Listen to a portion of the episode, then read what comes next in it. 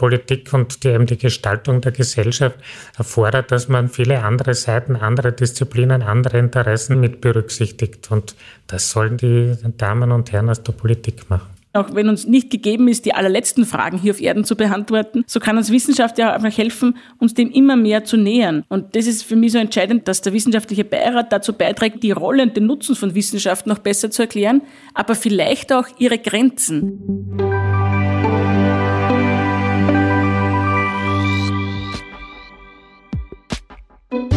Ein herzliches Willkommen, liebe Podcast-Hörerinnen und Hörer, bei unserer neuesten Ausgabe von Grundsatz, dem Podcast der Politischen Akademie der Volkspartei.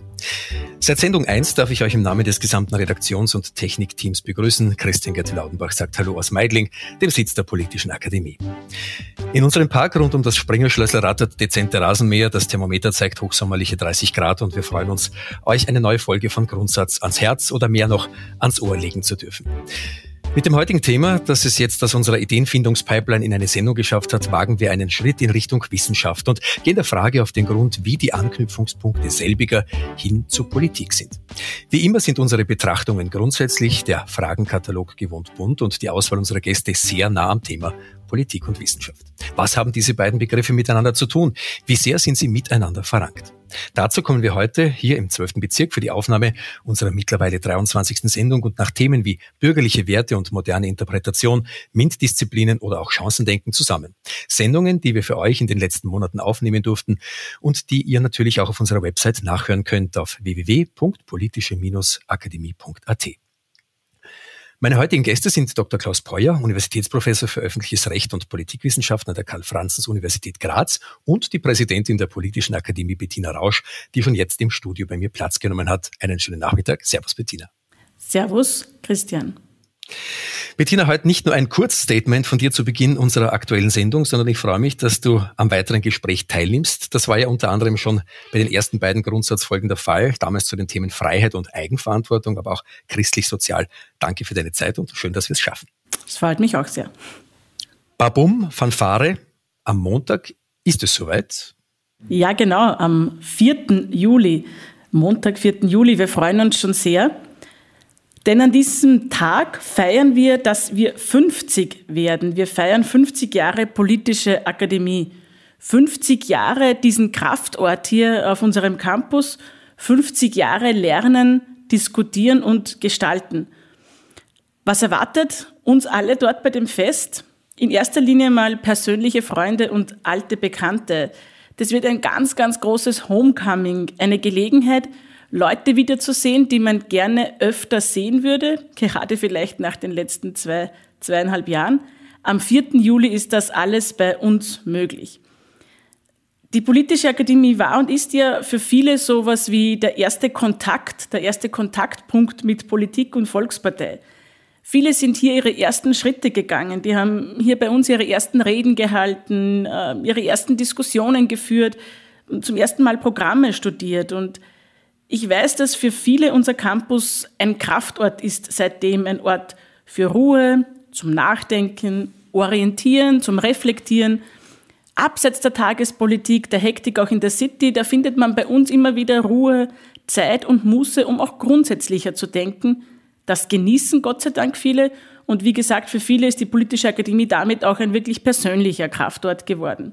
Gemeinsam können wir das am 4. Juli feiern. Und ich gehe davon aus, da darf es dann auch mal ein bisschen weniger ruhig zugehen. Weil es eben keine kleine Feier ist, sondern eigentlich eine sehr große. Ja, auf jeden Fall. Äh, und wie es unserem Selbstverständnis entspricht, auch ein Fest mit viel Inhalt. Es gibt ja schon den ganzen Nachmittag über Workshops, Diskussionen, die Gelegenheit zum Austausch und am Abend dann die Möglichkeit, ganz großartige Persönlichkeiten zu erleben, die auch ihre Gedanken mit uns teilen. Das ist unser Bundeskanzler Karl Nehammer. Das ist einer, der viel Geschichte mit der Akademie hat. Der war ja unter anderem auch Trainer und Mitarbeiter hier im Haus. Norbert Lammert wird da sein. Er ist Vorsitzender unserer deutschen Schwester, kann man sagen, der Konrad-Adenauer-Stiftung und auch ehemaliger Präsident des Deutschen Bundestages. Und Wolfram Weimer wird am Abend da sein. Er ist einer der führenden Intellektuellen Deutschlands, will ich sagen, Cicero-Gründer, Verleger und Buchautor. Also man kann sehen und hören jetzt in dem Fall, das wird eine Menge Inhalt sein, ein ordentliches Fest und vor allem viele Leute, die Heimkommen, an diesen Ort erster Erfahrungen und intensiver Freundschaften und darauf freue ich mich ganz besonders. Ja, und mit diesen Freuden, da bist du nicht alleine. Vorfreude ist bekanntlich die schönste Freude.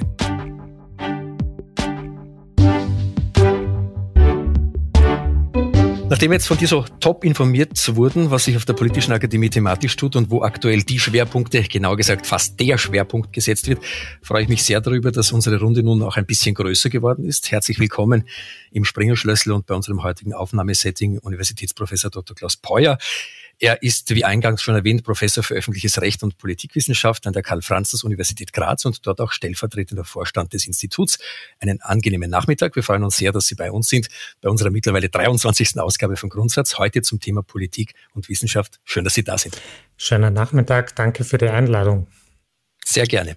Bettina, wir wollen absolut keine wertvolle Podcast-Zeit verlieren und deshalb gleich hinein in unser heutiges Thema mit großen Schritten. Ähm, mehr als 75 Millionen Ergebnisse könnten im Internet durchstöbert werden wenn man Zeit hätte, die die beiden Begriffe Politik und Wissenschaft in Verbindung zueinander bringen. Das ist eine doch große Zahl, eine beeindruckende Zahl, die auch das vorhandene Interesse an dieser Thematik widerspiegelt. Seit 2018, also seit vier Jahren, seit du Präsidentin der Politischen Akademie bist, ist auch der Kontakt deines Hauses zur und der Austausch mit der Wissenschaft stetig intensiviert worden.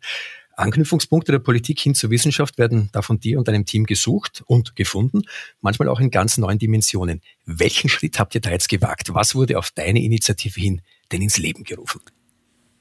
Ja, du hast das aufmerksam beobachtet. In den letzten Jahren haben wir uns tatsächlich sehr intensiv bemüht, immer wieder Kontakt auch zur Wissenschaft aufzubauen und den Zusammenarbeit auch mit der Wissenschaft, der wissenschaftlichen Sphäre immer wieder zu verbessern, auszubauen und zu erweitern. Ich möchte sagen, Klaus Beuer war daran nicht unbeteiligt oder nicht unschuldig, weil er uns hin und wieder auch dazu motiviert hat. Und gleichzeitig ist das schon so ein intrinsisches Interesse auch unseres Hauses, des Teams und von Beginn an auch sagen, mein, mein Wunsch und mein Auftrag gewesen, den ich mir hier selbst gegeben habe.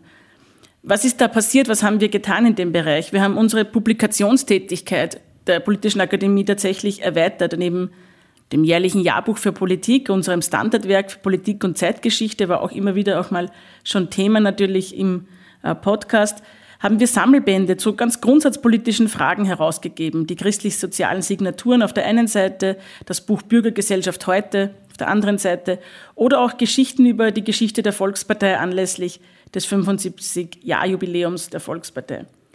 Wir haben neben den Publikationen auch ein Stipendienprogramm gestartet. Äh, wir bieten Unterstützung für junge Leute, die wissenschaftlich arbeiten wollen, etwa Masterarbeiten, Dissertationen äh, schreiben wollen und da thematisch auch von uns begleitet werden und unterstützt werden.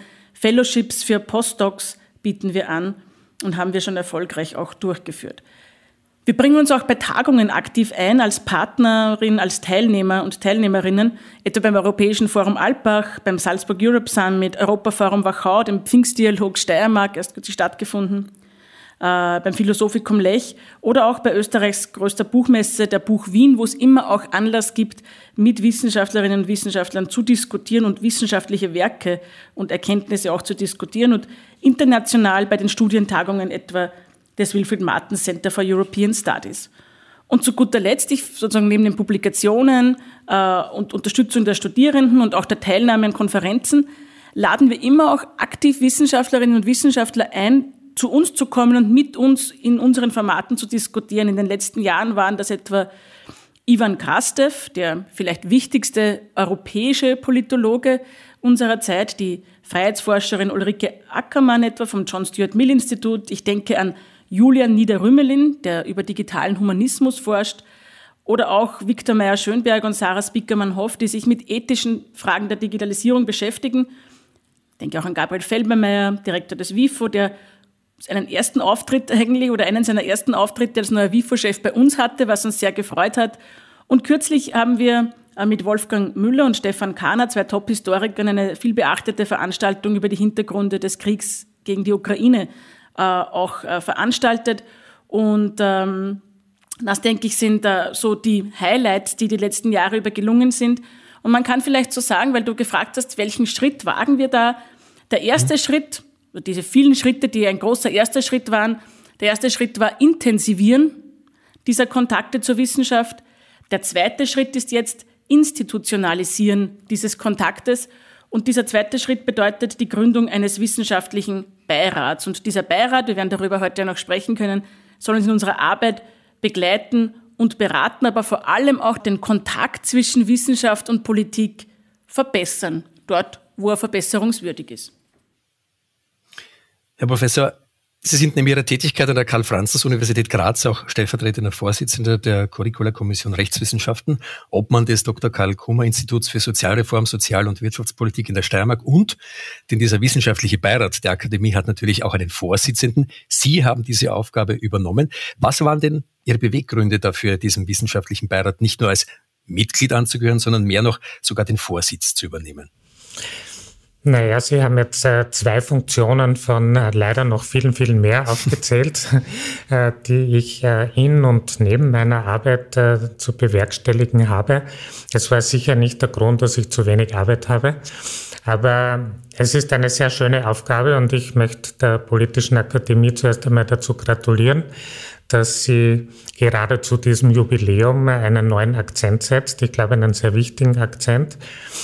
Äh, die politische Akademie hat es ja immer schon äh, als Anliegen gehabt, äh, zum einen Wissenschaft selbst zu betreiben und zu ermöglichen. Wenn ich an das Jahrbuch denke, dass das Standardwerk in Österreich für österreichische Politik ist. Ähm, aber jetzt ist es eine ganz sichtbare neue Akzentuierung, die geschieht. Und ich glaube, dass das auch in einer Zeit stattfindet, in der das ganz besonders wichtig ist. Wenn man sieht, äh, welche Diskussionen über Wissenschaft und Politik es gerade jetzt in der Corona-Pandemie gegeben hat, ähm, dann sieht man auch, dass das äh, ein ganz wesentliches Thema ist äh, und dass man darüber nachdenken muss, wer denn äh, unter welchen Umständen und welchen Voraussetzungen die besten Entscheidungen für unser Land, für die Menschen in unserem Land treffen kann. Ich glaube, dass äh, der wissenschaftliche Beirat einer politischen Akademie keine Einrichtung sein soll und sein kann, die jetzt die bessere Politik vorgibt. Äh, das ist überhaupt nicht das Ziel und äh, dazu werden die Leute im Beirat auch gar nicht bereit, äh, aber sie wollen sich einbringen, nämlich einerseits beratend zu sein, was Themen betrifft, äh, was vielleicht auch Kontakte in die Wissenschaft betrifft, aber eben, wie es schon angesprochen wurde, ganz besonders auch, was den Austausch zwischen Wissenschaft und Politik betrifft.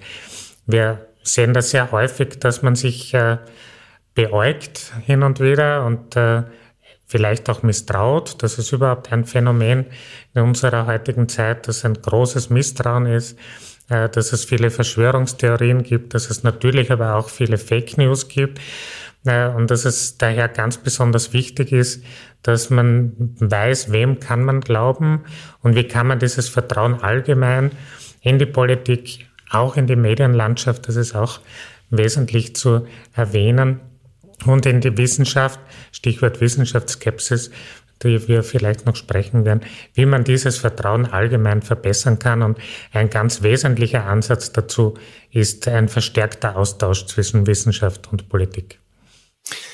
Ähm, Bettina, der Professor hat davon gesprochen, dass die Leute sich einbringen wollen. Ähm, wie setzt sich denn dieser Beirat zusammen und welche Funktion soll er denn ganz grundsätzlich erfüllen aus deiner Sicht?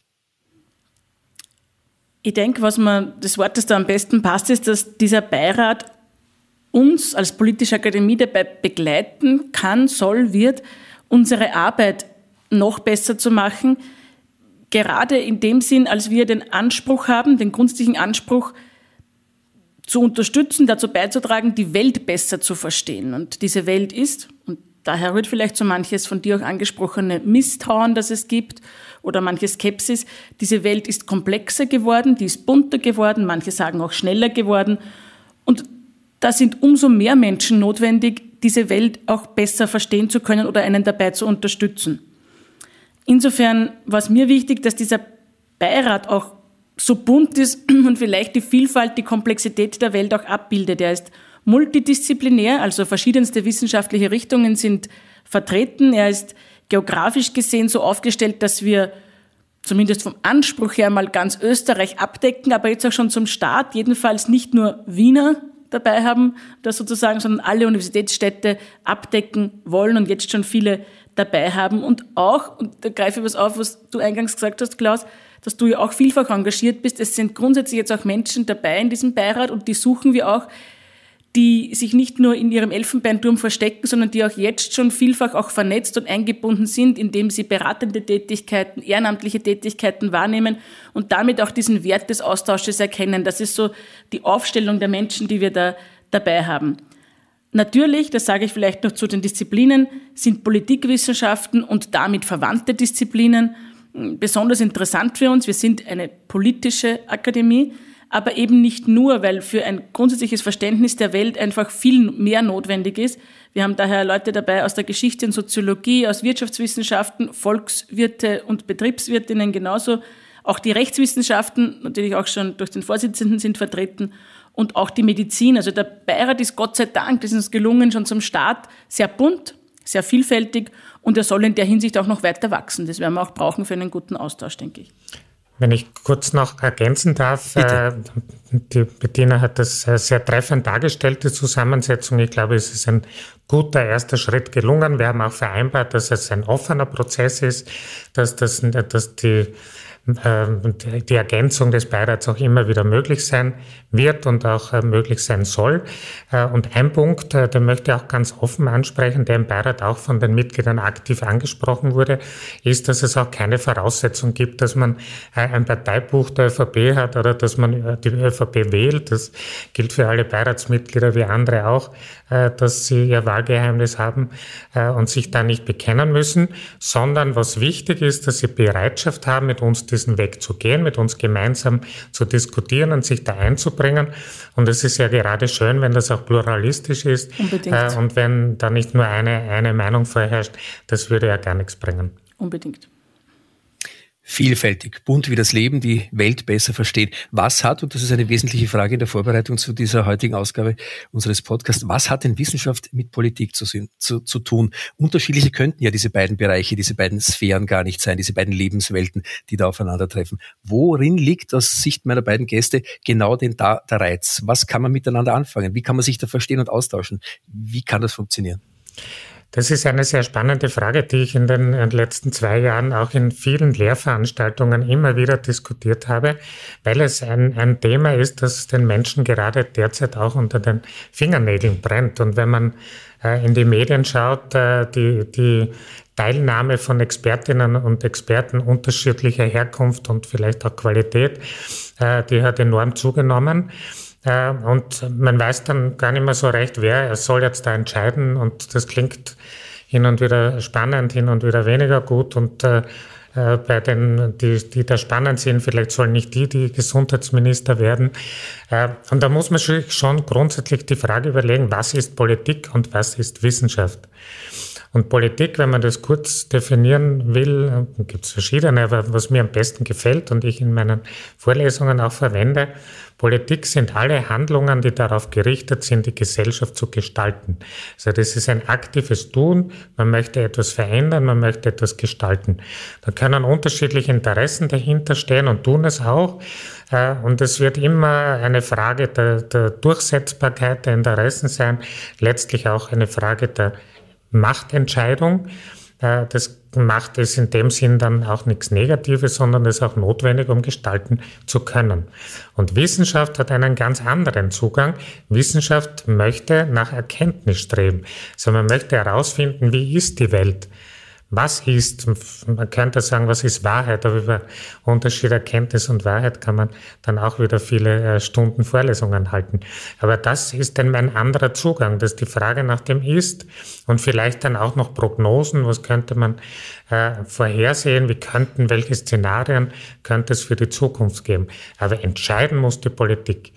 Und wenn man jetzt das Verhältnis sich überlegt, dann ist eine evidenzbasierte Politik das, wo man eigentlich verknüpfen könnte. Mhm. Also die Evidenz liefert die Wissenschaft, die sagt, was ist und was sie vielleicht sagen können, wie die Zukunft, wenn man etwa an die Pandemie denkt, welche Prognosen gibt es, welche Szenarien, wie sich die Pandemie weiterentwickelt.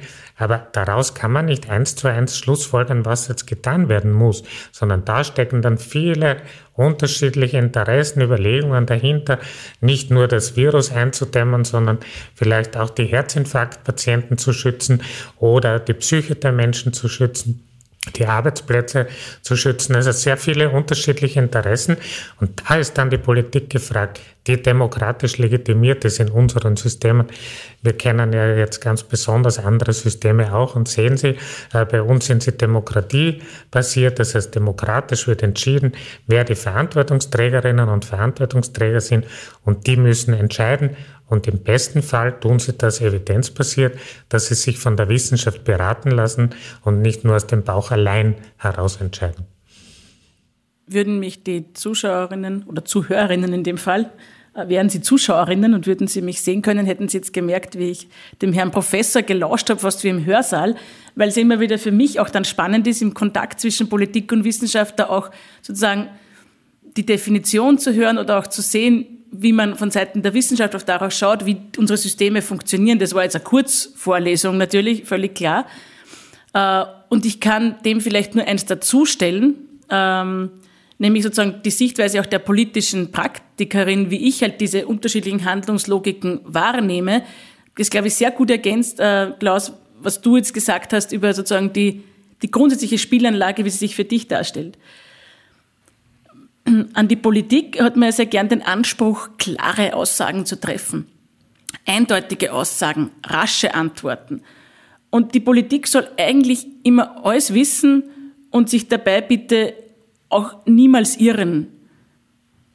Klammer auf, gleichzeitig traut man Politikern weniger zu äh, und äh, stellt sie unter Generalverdacht. Das hat vielleicht alles auch damit zu tun, dass dieser Anspruch, den man da hat an die klaren Aussagen, ein sehr hoher ist, den man nicht erfüllen kann. Klammer zu. Aber ich verstehe grundsätzlich, dass Menschen sich das wünschen, dass in einer immer komplexeren Welt äh, jemand auch diese Welt für sie ordnet und einfacher macht. Und es ist ja auch oft notwendig, du hast gesagt, Politik äh, muss ja auch sozusagen gestalten. Es ist auch notwendig, im Zuge dieses Gestaltungsprozesses immer wieder auch zu entscheiden, dann eine Diskussion auch mal zu beenden und zu einer Entscheidung zu führen. Aber da gibt es dann zumindest in der Entscheidungssituation dann mal eine Eindeutigkeit für den Moment oder auch für eine längere Zeit in dieser Gestaltung. In der Wissenschaft ist ja, so wie ich das erlebe, ja eher das Gegenteil der Fall. Aussagen sind in der Wissenschaft natürlich differenziert. Äh, Erkenntnisse sind eigentlich immer nur vorläufig und werden dort als solche auch geschätzt. Das ist, liegt in der Natur der Sache. In der Politik wünscht, würde man sich im Gegenteil oft diese Ewiggültigkeit wünschen, damit ja alles so bleibt, wie es ist. Und auch Irrtum, das ist ein Prinzip, das in der Wissenschaft ja zu Erkenntnisgewinn führt und daher ja im Zentrum auch der Wissenschaft steht. In der Politik wird uns das sehr schnell negativ ausgelegt und aus Fehler und äh, auch Fail, wie man das heute sagen würde, äh, dargestellt und ausgelegt. Und daher glaube ich, ist umso wichtiger auch, dass wir uns auf dieser Ebene verstehen lernen, einander verstehen lernen, dass diese unterschiedlichen Logiken im jeweiligen System ganz viel Sinn ergeben, aber dass sie auch dazu führen, dass wir grundsätzlich ja da äh, auch vielleicht hin und wieder auch aneinander vorbeireden müssen in einem ersten Schritt, bevor wir da einen Common Ground finden. Also dieser erste Schritt, den wir, glaube ich, hier auch anbieten und dazu beitragen können, ist anzuerkennen, dass es unterschiedliche Logiken gibt, dass sie eine Berechtigung haben, ja vielleicht sogar eine Notwendigkeit und dass wir aus diesem Verständnis daraus auch ein Verständnis dafür entwickeln, wie wir einander nützen können und auch wie Politik diese Evidenz, von der du gesprochen hast, auch in ihren Entscheidungsprozess integrieren kann. Und ich finde, äh, wenn uns das ein Stück weit gelingt, dann haben wir einen guten Dienst fürs Gesamte, für die von dir jetzt auch so angesprochene, aber immer wieder auch vielleicht sich in Gefahr befindende Demokratie geleistet.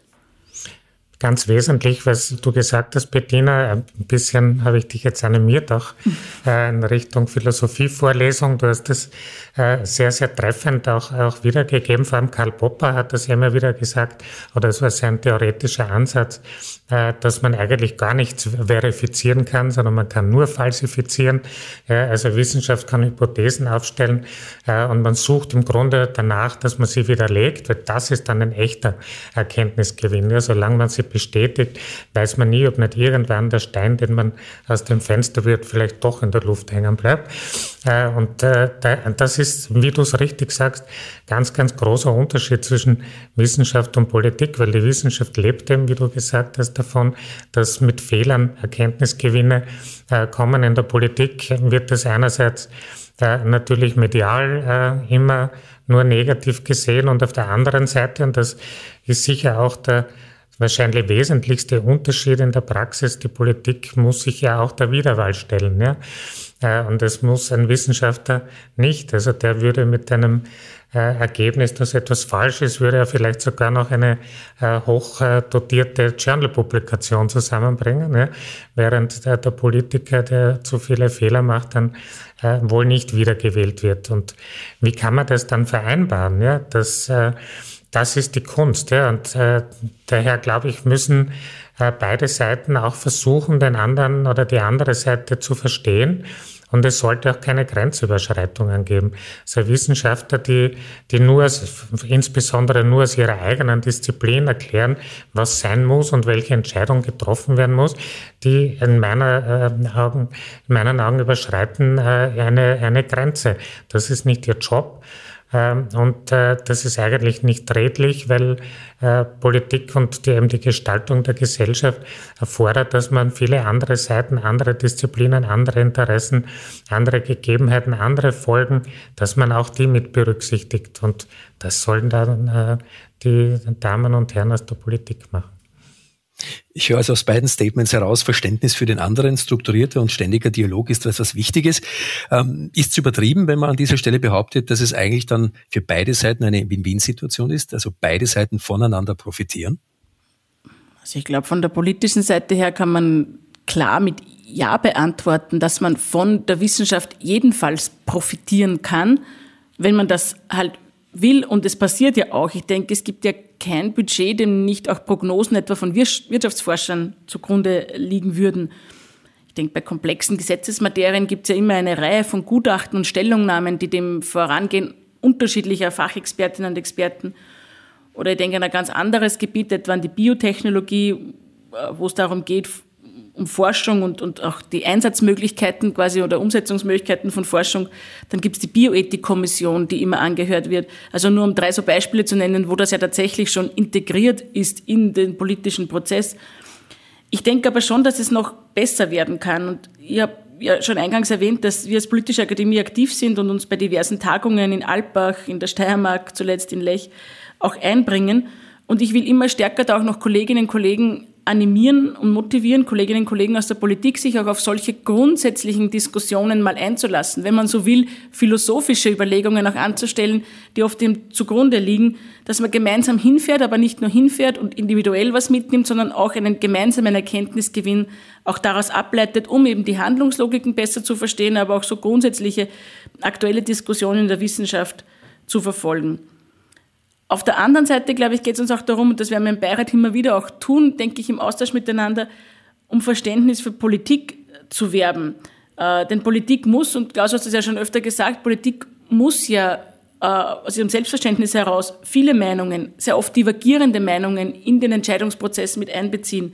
Auch diese Meinungen und auch dann widersprüchlichen Ziele gegeneinander abwägen und da kann es nicht immer nur um wissenschaftliche Fakten und schon gar nicht um die wissenschaftlichen Fakten aus einer Disziplin gehen, sondern es geht immer wieder auch um gesellschaftliche Stimmungslagen. Äh, vielleicht so um die äh, Psyche, quasi die, die kollektive Psyche, die man dann auch damit einbeziehen muss. Wir leben ja in einer Demokratie, Gott sei Dank. Und das heißt aber auch, dass es Mehrheiten geben muss für Entscheidungen. Im Parlament genauso, wie auch dann, du hast gesagt, man muss sich der Wiederwahl stellen am Wahltag, aber allein schon für die Umsetzung einzelner Materien in die konkrete Politik, in Gesetze brauche ich Mehrheiten und äh, die sind nicht immer äh, evidenzgeleitet, sondern das sind unterschiedliche auch Aspekte mit zu berücksichtigen. Und ich glaube, diese Großzügigkeit braucht es auf beiden Seiten, das auch anzuerkennen, dass da eben äh, unterschiedliche Entscheidungsgrundlagen da liegen. Und, und wenn wir das äh, integrieren können in unser Denken, dann können wir noch mehr profitieren voneinander, denke ich. Herr Professor Peuer, jetzt angesprochen auf die Erwartungshaltung. Der Wissenschaftliche Beirat der Politischen Akademie, der soll ja Wissenschaftlern auf der einen Seite, aber andererseits auch den politischen Entscheidungsträgern in gleichem Maße Zugang zu einem Dialog bieten. Das haben wir heute schon gehört. Ein Austausch soll da stattfinden. Dem Entfremdungsprozess der Bürgerinnen und Bürger will man damit entgegenwirken, Partizipation wieder gelebt werden. Erwartungshaltung. Was kann, darf von diesem Beirat Ihrer Einschätzung nach erwartet werden? Welche Gestaltungsmöglichkeiten gibt es denn ganz praktisch gesehen? Natürlich wird äh, nicht durch die Einrichtung eines solchen Beirats äh, die Welt jetzt von heute auf morgen komplett anders werden. Aber ich glaube eben, dass es äh, ein sehr wesentlicher Schritt ist. Äh, die Geschichte der politischen Akademie, wie wir am Beginn gehört haben, ist ja eine schon lange. Und es ist ja auch interessant, dass es jetzt einen, einen wissenschaftlichen Beirat erst gibt. Äh, das äh, ist etwas, was man vielleicht früher auch schon einmal andenken hätte können. Ist nicht geschehen, aber ich glaube, dass vielleicht gerade die Zeit auch eine ist, wo man das ganz besonders äh, im Auge hat. Und äh, die Frau Präsidentin äh, habe ich in den letzten Jahren auch schon sehr intensiv erlebt, dass sie an diesem Austausch tatsächlich interessiert ist, äh, wofür ich auch sehr dankbar bin und Vielleicht wird das eingangs auch angesprochen, vielleicht habe ich deshalb auch immer hin und wieder angeklopft und äh, bin mit Ideen und, und äh, Wünschen gekommen, nämlich gerade im Hinblick auf einen verstärkten Austausch, weil sie äh, auch tatsächlich zuhört und man das Gefühl hat, äh, dass ihr das auch wichtig ist. Äh, und mit diesem wissenschaftlichen Beirat, glaube ich, ist jetzt einmal ein Startschuss, also mit der Einrichtung und unserer ersten Sitzung ein Startschuss gelungen, äh, der ein viele Jahre lang dauernder Prozess äh, mit vielen Menschen sein soll, äh, wo es eben äh, insbesondere auch darum geht, dass man persönlich in einem Austausch ist, nicht nur über Medien, Papiere, Bücher, sondern dass man einander auch tatsächlich trifft. Äh, der persönliche Austausch führt auch dazu, dass man vielleicht gewisse Voreingenommenheiten abbaut, äh, dass man äh, Berührungsängste verliert, die es vielleicht auf beiden Seiten gibt. Äh, mir ist eben auch wichtig, dass das so breit wie möglich geschieht. Äh, vielleicht sind auch andere Parteien animiert, das verstärkt zu tun. Das würde ich mir sehr wünschen.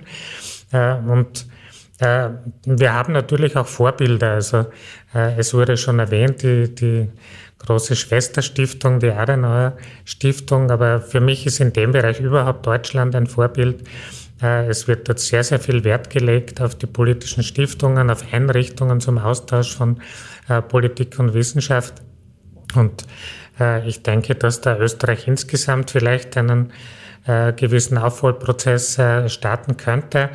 Natürlich eine finanzielle Frage und ein Land wie Deutschland hat vielleicht mehr Möglichkeiten als, als Österreich, aber wir sollten uns da durchaus überlegen und, und darüber nachdenken, was man da verstärken könnte. Äh, es ist in Deutschland insbesondere auch so, dass die, die politischen Stiftungen äh, einen regelmäßigen ähm, Austausch ermöglichen, indem sie selber Wissenschaft betreiben, sie Wissenschaftlerinnen und Wissenschaftler angestellt haben, dass sie äh, regelmäßige Formate bieten, dass sie Publikationsformate haben. und da gibt es auch die Berührungsängste in viel geringerem Ausmaß, als das vielleicht bei uns noch ist. Also kann sagen, dass ich selber etwa äh, meine meisten äh, Auftritte in Deutschland bei der Ebert Stiftung, also der Stiftung der SPD hatte, einfach weil es wissenschaftliche Kontakte gibt. Äh, habe dort im Bereich Populismus, im Bereich äh, Wahlrecht Dinge gemacht. Und ich glaube, das könnte man sich in Österreich durchaus auch als Modell denken, dass man in diese Richtung geht und dass man damit insgesamt in einen Prozess kommt, äh, um einen äh, verstärkten Austausch, eine verstärkte Verbindung und damit auch äh, die, ähm, das Ziel einer, einer evidenzbasierten Politik, wo die Wissenschaft auch ihren Beitrag leisten kann und leistet und leisten will, dass man diesem Ziel näher kommt. Bettina, wem gehört nicht nur das Vertrauen, Professor Peuers, in dich ist groß, sondern auch das Vertrauen der österreichischen Bevölkerung in Wissenschaft und Forschung ist weiterhin hoch. Im Wissenschaftsbarometer 2021 gaben rund 61 Prozent der Befragten an, eher sehr beziehungsweise voll und ganz auf Wissenschaft und Forschung zu vertrauen. Zwei Drittel aller Wahlberechtigten sind sogar der Meinung, dass politische Entscheidungen auf wissenschaftlichen Erkenntnissen beruhen sollten. Andererseits, Stichwort Einwegkommunikation, gibt es da aber auch Spannungen im Verhältnis zwischen Wissenschaft und Öffentlichkeit. Welche Rolle hat genau dieser Umstand denn bei der Gründung des Wissenschaftlichen Beirats der Politischen Akademie aus deiner Sicht gespielt? Um vielleicht anzuschließen bei dem, was Klaus Beuer gesagt hat, und mein Vertrauen in ihn ist auch fast grenzenlos, ähm, nicht nur weil er Wissenschaftler ist, sondern weil wir, glaube ich, eine sehr gute Basis der Zusammenarbeit gefunden haben. Ähm, aber dann finde ich es ja sehr spannend, weil du hast das Wissenschaftsbarometer 2021 da zitiert, ein spezielles Jahr natürlich mitten in der Corona-Pandemie. Wir haben, denke ich, so viele Wissenschaftlerinnen und Wissenschaftler auf den Bildschirmen gesehen wie nie zuvor und ähm, ganz andere Rolle wahrgenommen, auch in der Politikgestaltung. Gleichzeitig denke ich schon, dass so äh, auch Entfremdungsprozesse von Eliten und Autoritäten passiert sind, dass sich vielleicht auch Politik und Wissenschaft auch entfremdet vielleicht haben, auseinanderentwickelt. Und solche Prozesse passieren ja immer schleichend. Also vielleicht ist 2021 da, was die Bevölkerung, die Wissenschaft betrifft, auch ein Ausreißer gewesen. Ich, ich kann es jetzt auch nicht unmittelbar nachvollziehen. Aber was wir, glaube ich, gesehen haben und immer noch sehen, ist, dass wir uns auf Selbstverständlichkeiten da nicht verlassen dürfen und dass auch Demokratie und ein Aushandlungsprozess in der Gesellschaft, ein Dialog, dass das nicht selbstverständlich ist, das passiert nicht, das fällt nicht vom Himmel, sondern etwas, etwas, zu dem wir beitragen müssen. Und diese Stimmung, wenn sie so gut ist, wie uns das Wissenschaftsbarometer 2021 zeigt, die können wir auch nicht äh, für selbstverständlich annehmen, auch nicht, dass sie immer so bleibt, sondern wir sind auch aufgefordert und aufgerufen, dieses Vertrauen auch immer wieder neu zu nähern und dem auch einen Grund zu geben. Also das möchte ich nur sagen, so Prozesse, wie gesagt, passieren oft schleichend in die eine oder andere Richtung und das Aufbauen von Vertrauen muss immer auch eine Rolle spielen, weil es ist auch schnell äh, wieder verspielt. Das, glaube ich, zeigt uns auch unsere Zeit sehr, sehr gut. Hm, vielleicht haben die Menschen, die Bevölkerung, wenn du vorher sagst, zwei Drittel aller Wahlberechtigten sind der Meinung, dass politische Entscheidungen auf wissenschaftlichen Erkenntnis beruhen sollen damit die Bedeutung, die Nutzen der Wissenschaft in dieser speziellen Zeit besonders erkannt. Und ähm, wenn wir sagen auf der Politischen Akademie, wir wollen ja dazu beitragen, die Welt besser verstehen zu können, dann sehen wir, ähnlich wie eben die Menschen, dass Wissenschaft uns dabei helfen kann. Das kommt auch nicht von ungefähr, möchte ich sagen, weil das war ja immer schon ein Bedürfnis der Menschen, die Welt sich zu erklären. Und Mythen, die Götter, Religionen, das waren ja immer Erklärungsversuche in der ganzen Menschheitsgeschichte, die Welt besser zu verstehen für Phänomene, die die Menschen bewegt haben. Also ganz klassisch, warum geht die Sonne auf und wieder unter? Woher kommen wir? Wohin gehen wir? Also so die Grundfragen der Menschheit, aber auch, wie entsteht Regen und kann ich den bei Trockenheit herbeirufen? Also wie kann ich dafür sorgen, auch dass meine Lebensgrundlagen erhalten bleiben? Auch ein großes Thema unserer Zeit, das uns beschäftigt.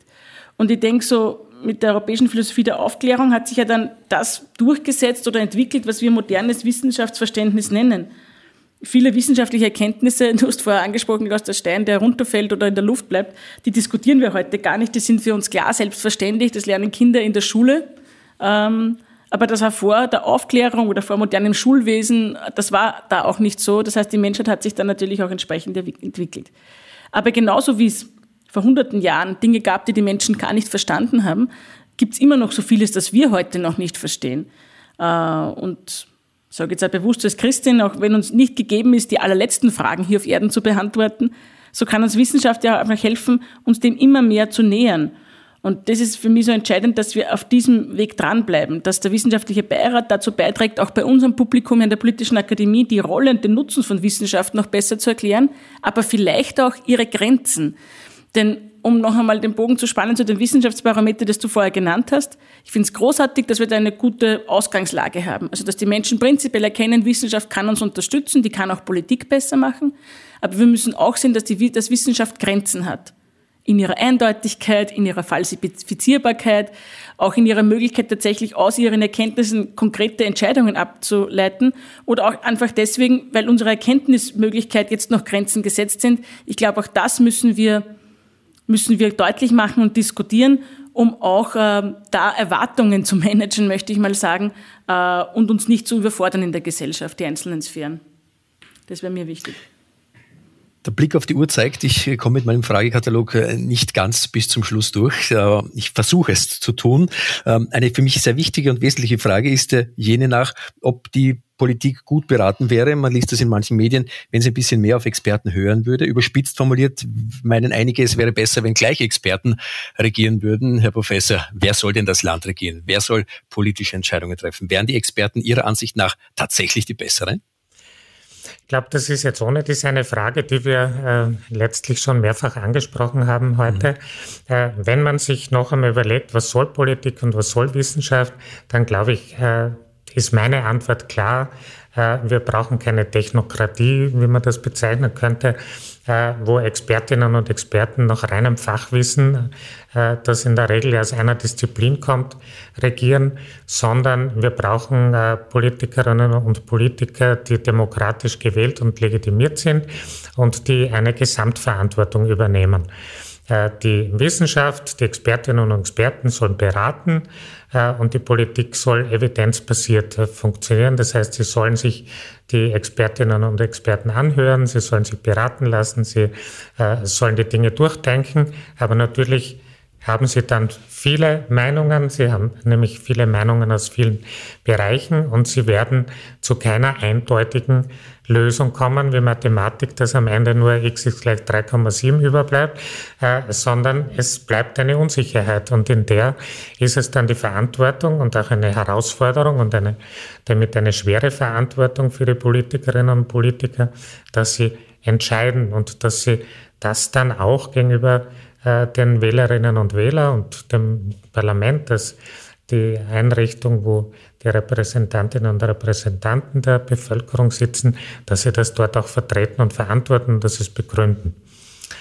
Was mir noch wichtig wäre, äh, am Ende äh, zu äh, erwähnen, weil wir vorher über das Vertrauen in die Wissenschaft gesprochen haben. Es klingt natürlich hoch, zwei Drittel, vielleicht auch relativ, weil wenn man das Vertrauen in Politik äh, abfragt, dann ist das äh, derzeit viel, viel niedriger.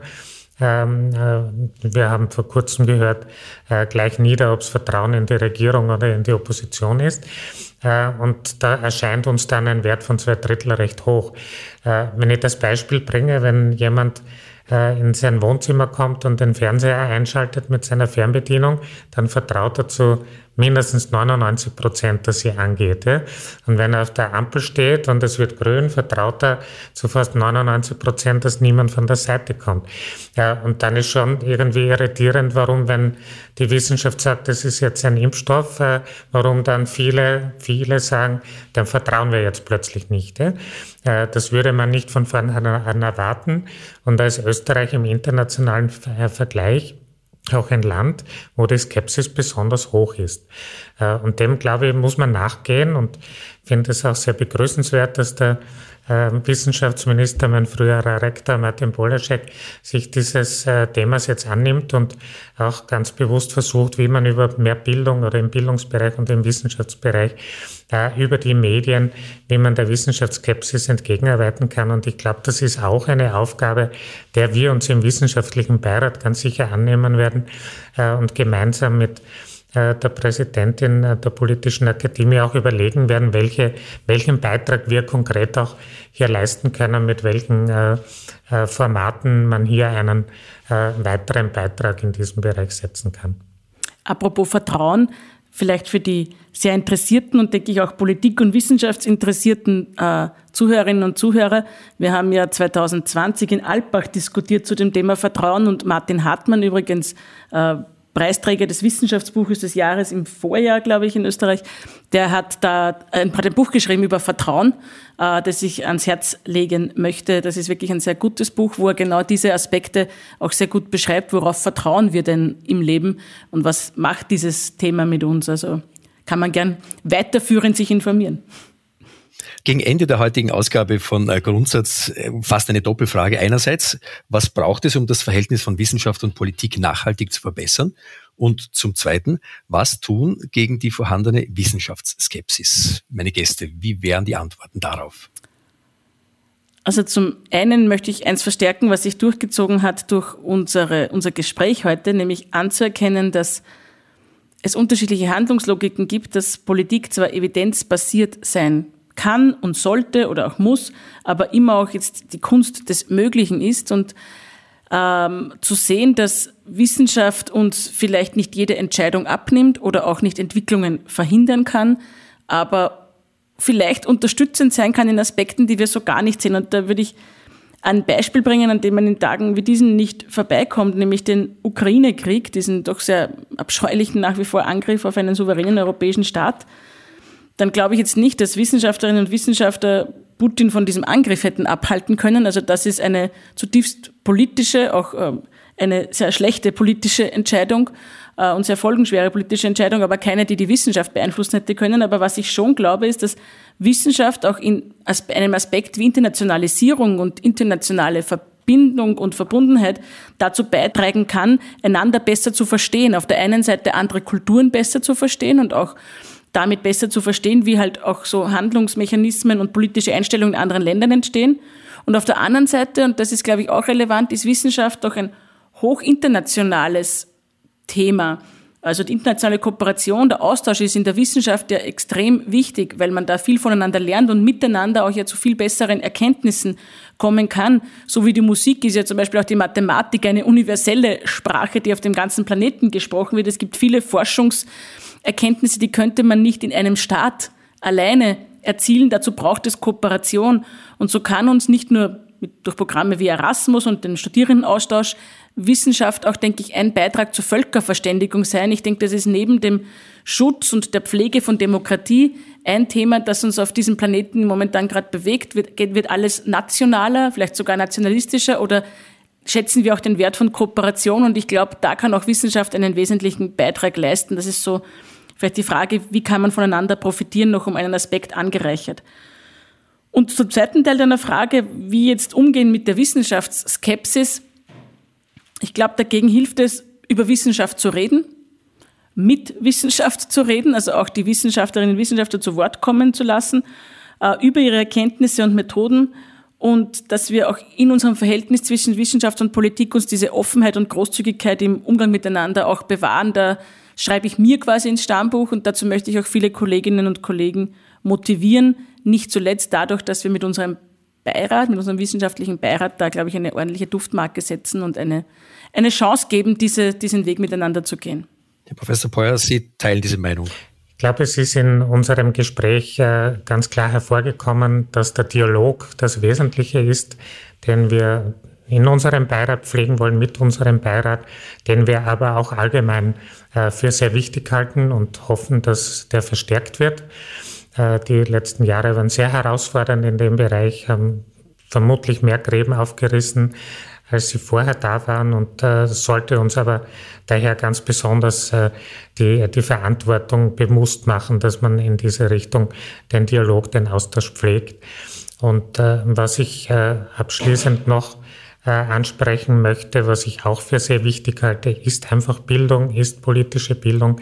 Ich glaube, dass es sehr wichtig und richtig ist, dass man hier in den Schulen auch schon ansetzt, äh, dass man dort schon vermittelt, was ist und macht Politik, was ist und macht Wissenschaft, damit man äh, auch angesichts unserer äh, mittlerweile sehr ausdifferenzierten Medienlandschaft mit Blasenbildungen äh, mit Social Media Blasen insbesondere, dass man hier auch äh, die Menschen noch fitter macht äh, mit dieser Heterogenität, die, wie wir wissen, auch oft in die Falle und in die Fake News hier führen kann, dass man die Menschen hier fitter macht, damit umzugehen und dass sie damit auch den Blick auf die Gesellschaft, auf das Leben klarer sehen äh, als sie das vielleicht hin und wieder jetzt sehen. Herzlichen Dank dann an dieser Stelle meinen beiden Gästen hier im Springerschlüssel für Ihr Kommen. Professor Peuer, danke für Ihr Hiersein und weiterhin viel Kraft in Ihrem Tun. Natürlich nicht nur an der Uni, sondern auch als Vorsitzender unseres wissenschaftlichen Beirats. Einen schönen Sommer Ihnen. Danke vielmals, danke fürs Gespräch. Und so auch dir, lieber Bettina, fein, dass ich dich mal länger als 15 Minuten bei meinen Mikros haben durfte. Einen holsamen Sommer und ich freue mich auf ein Wiedersehen bzw. Wiederhören bei Grundsatz im Herbst. Danke. Auf jeden Fall und ein Wiedersehen äh, mit dir und mit so vielen anderen am 4. Juli bei unserem großen Fest. Alles Liebe. Danke dir. Liebe Hörerinnen und Hörer, damit sind wir am Ende unserer mittlerweile 23. Ausgabe von Grundsatz angelangt, einem Podcast-Angebot der Politischen Akademie der Volkspartei, das wir heute zum Thema Wissenschaft und Politik gestalten durften. Die aktuelle Sendung findet ihr wie auch alle vorangegangenen auf unserer Website, die da wäre www.politische-akademie.at. Auch auf iTunes und Spotify werdet ihr fündig. Nur für den Fall, dass die Sommerpause bis hin zur nächsten Ausgabe zu lang werden sollte. Wir freuen uns sehr von euch zu hören und zu lesen. Unser Mailpost-Eingangsordner ist offen für all eure Reaktionen. Nur zu. Im Namen meines Teams darf ich euch eine schöne Zeit wünschen. Bleibt gesund und fröhlich und ich hoffe, dass wir es auch heute wieder geschafft haben, Impulse gegeben zu haben zum Thema Politik und Wissenschaft. Das war eine neue Folge von Grundsatz, eine Produktion der Politischen Akademie in Kooperation mit Missing Link. Auf Wiederhören und bis bald, sagt Christian Gerd Lautenbach.